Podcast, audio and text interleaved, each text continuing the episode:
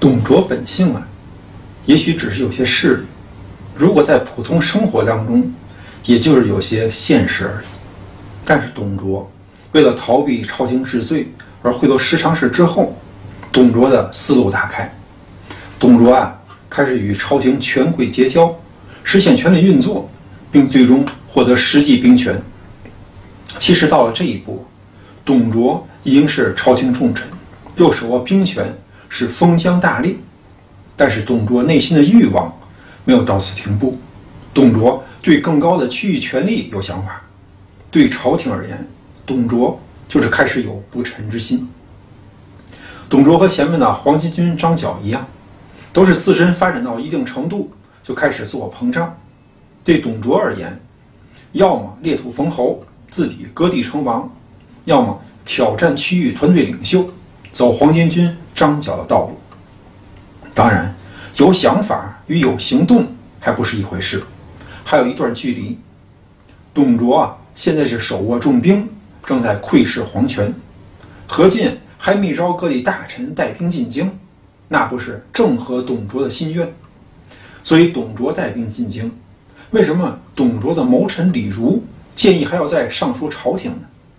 董卓他们不是已经接到朝廷的密诏了吗？李儒的建议是不是多此一举呢？实则不然，李儒啊看得比较远。因为李儒很了解董卓心里的想法，董卓这次带兵进京，可不是为了帮助何进诛杀宦官，董卓啊是想借此机会把持朝纲，甚至黄袍加身。如果董卓后面的操作要顺利进行，那么就意味着董卓他们待在京城的时间会比较久。何进发送各地的密诏，毕竟不算是严格意义的公开通知。如果日后有朝廷大员借题发挥，追究起来董卓进京的缘由，何进那边呢再支支吾吾，董卓在京城驻兵就变得非常尴尬。那朝中大臣与各地大员如果联合起来对付董卓，董卓将被迫离京，这才是李儒担心的事情。当李儒看到这一步变化之后，李儒是事先防范。就是一定要出师有名，这样才不会给其他势力提供口实。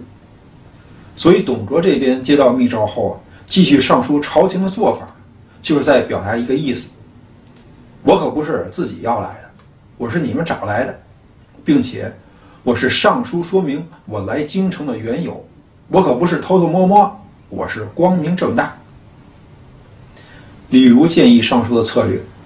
为日后董卓长期把持朝政、驻兵京城扫清了道义障碍。董卓上书当中啊，讲了两个道理，其实非常有意思。一个是扬汤止沸不如釜底抽薪，另一个是长痛不如短痛。事物产生是有原因的，我们经常啊是只看到表面现象，而没有深思现象背后事物的根本原因。一个沸腾大锅，水花不断飞溅，用勺子把最上面的沸水舀出几勺啊，并能使沸腾的水冷却下来，因为最上面的沸水是表面，造成水沸腾的原因是底部不断的加热，所以，把锅底燃烧的新柴撤走，就使得沸水没有持续的热量来源，那么用不了多久，水就会冷却下来，停止沸腾。而短暂的痛苦也许看似残忍，但是却因此防止事物持续恶化。董卓上书讲了两个关于趋势方向非常深刻的道理，再加上董卓在上书的结尾部分又是国家社稷，又是天下苍生，董卓呀这说的比唱的还好听。可是董卓内心真实的想法与后面继续的行动，却不一定与上书朝廷的内容一模一样。我们很难通过语言来了解人们的动机，因为动机是隐藏在行为背后。对他人的讲解，最多也就是将信将疑，不要完全相信，也不要连听也不听。关于动机的判断标准只有一个：不要看对方在说什么，要看对方在做什么。当董卓的上书送到何进手中的时候啊，满朝大臣是都有看法，不是所有人都像何进那样稀里糊涂。朝廷当中有明白人，郑泰与卢植都是当面提醒何进，说董卓是豺狼一样，面善心狠啊。可是何进就是什么都听不进去，所以我们用一句话来总结何进，就是不作死就不会死。而那些提前预见董卓日后行为的大臣是弃官而去，宁可不干了，也不跟着董卓在一起。从这一点来说呀，董卓还是有优点的，就是董卓在裁员方面有旁人无法比拟的潜能。你看谁不想当官发财呀？但是董卓还没来呢，大家一听说董卓来了，是官儿都不要了，全都跑了。同时，这也意味着董卓的到来。恐怕是要给京城洛阳带来一场暴风急雨。何进密诏通知各地，而董卓率兵来到京城，这么大的事情瞒是瞒不住的。时常是张让他们知道外地的兵马已经来到京城的消息之后，他们就开会商议对策。其实事情已经十分明了，十常侍们达成共识，就知道这是何进的主意。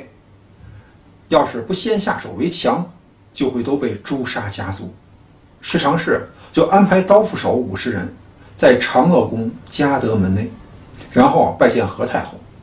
他们跟何太后讲：“现在大将军何进假传圣旨啊，调外地兵马来到京城，是要杀我们这些人，请何太后救命。”何太后就让他们去大将军府去谢罪。张让他们就说了：“他们要是到大将军府。”还要被何进命人剁成肉泥呀，所以请何太后宣大将军何进入宫。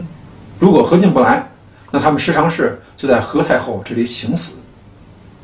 何太后这才降诏宣何进入宫。何进接到妹妹何太后的诏书啊，没多想就要立即动身。主簿陈琳觉得不对劲儿，就赶紧跟何进讲，说何太后现在的诏书肯定是十常侍他们主意，可别去啊。去了可能就回不来了，这一去肯定有灾祸。何进就说：“那是我妹妹何太后找我，能有什么祸事啊？”袁绍就提醒何进说：“现在调集外来兵马诛杀宦官的计谋已经泄露，大将军还入宫干什么呀？”曹操也说：“先让十常侍出来，然后大将军再入宫。”何进听完是哈哈大笑，说：“你们这不都成小孩子了吗？”我是掌握天下的权力，那十常侍能拿我怎么样？袁绍就说：“要是您非要去也行，我们啊待假释护从，以防不测。”于是袁绍、曹操各选精兵五百，命袁绍之弟袁术领队。袁术全身披挂，带兵布列，清锁门外。袁绍、曹操是带剑护送何进至长乐宫前。黄门传懿旨：太后特宣大将军。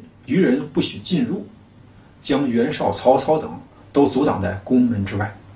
何进昂然直入，至嘉德殿门，时常是张让、段贵迎出，左右围住何进。这时何进知道坏事了，是大惊失色呀。张让是厉声责备何进，说：“董太后到底犯了什么罪，要毒死他？国母丧葬，你何进为什么托兵不来？你何进不就是个屠户人家吗？”还不是靠我们推荐给天子，才有了后来的荣华富贵。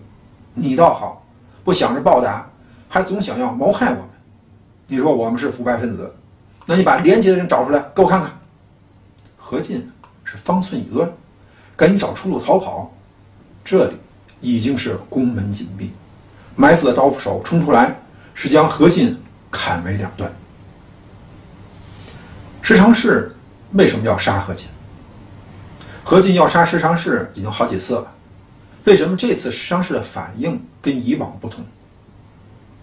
关于石常侍的生杀大权，其实是在何太后那里。虽然何进自己有想法，旁人总忽悠，但是最终何进对石常侍动手，是要经过何太后同意的。何太后不点头，那何进也是没咒念。所以，虽然前几次何进闹得很凶，但是实际上。何进是过不了何太后这一关。所以，十常侍只要摆平何太后，何进再怎么折腾，也不会怎么样了十常侍。但是现在局势发生了变化，何太后阻止何进杀十常侍的行动，遭到何进的反击。何进密召外地兵马来京啊，就是想要绕过何太后，通过外力诛杀宦官。那何太后就对此没办法了。何太后能阻止了何进，但是何太后阻止不了那么多的外来兵马。那像董卓他们，要是先斩后奏，领兵进来，先把十常侍给宰了，再启奏太后，那十常侍他们不是脑袋搬家了吗？所以这一次，何进诛杀十常侍的行动，可以说是很可能达到目的。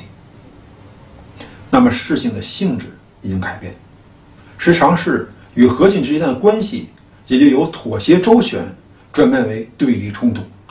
十常侍决定要先下手杀死何进。挽救败局。十常侍先设伏兵，后见太后，其实啊是两手准备。要是何太后有能力继续影响局势，保全他们十常氏，那就没必要杀死何进。要是何太后放弃十常氏，那么他们就要拼个鱼死网破。但是何太后没有很好的把握住机会。十常侍拜见何太后。说明何进密召外兵来京，要诛杀他们的情况，然后求何太后救命。何太后怎么回答的？何太后啊让他们十常侍到何进家里去谢罪。对十常侍来讲，这就是何太后让他们去送死啊！说明在何太后的心里面，已经放弃他们十常侍了。那何进几次三番要杀十常侍，就是因为他们在皇宫里面，何进才不敢太过造次。现在何进找来外地兵马，准备杀他们，他们还送上门去，那一进何府，还要把他们十常侍给嘁哧咔嚓了。所以十常侍这么一试探，就知道何太后是保不了他们的，而因此对何进是非杀不可。接下来，何太后禁不住十常侍的苦苦哀求，才答应召何进入宫，是想再次劝一劝何进。何太后是也没有想到。何进这次是把十常侍给逼急了，十常侍是要杀何进，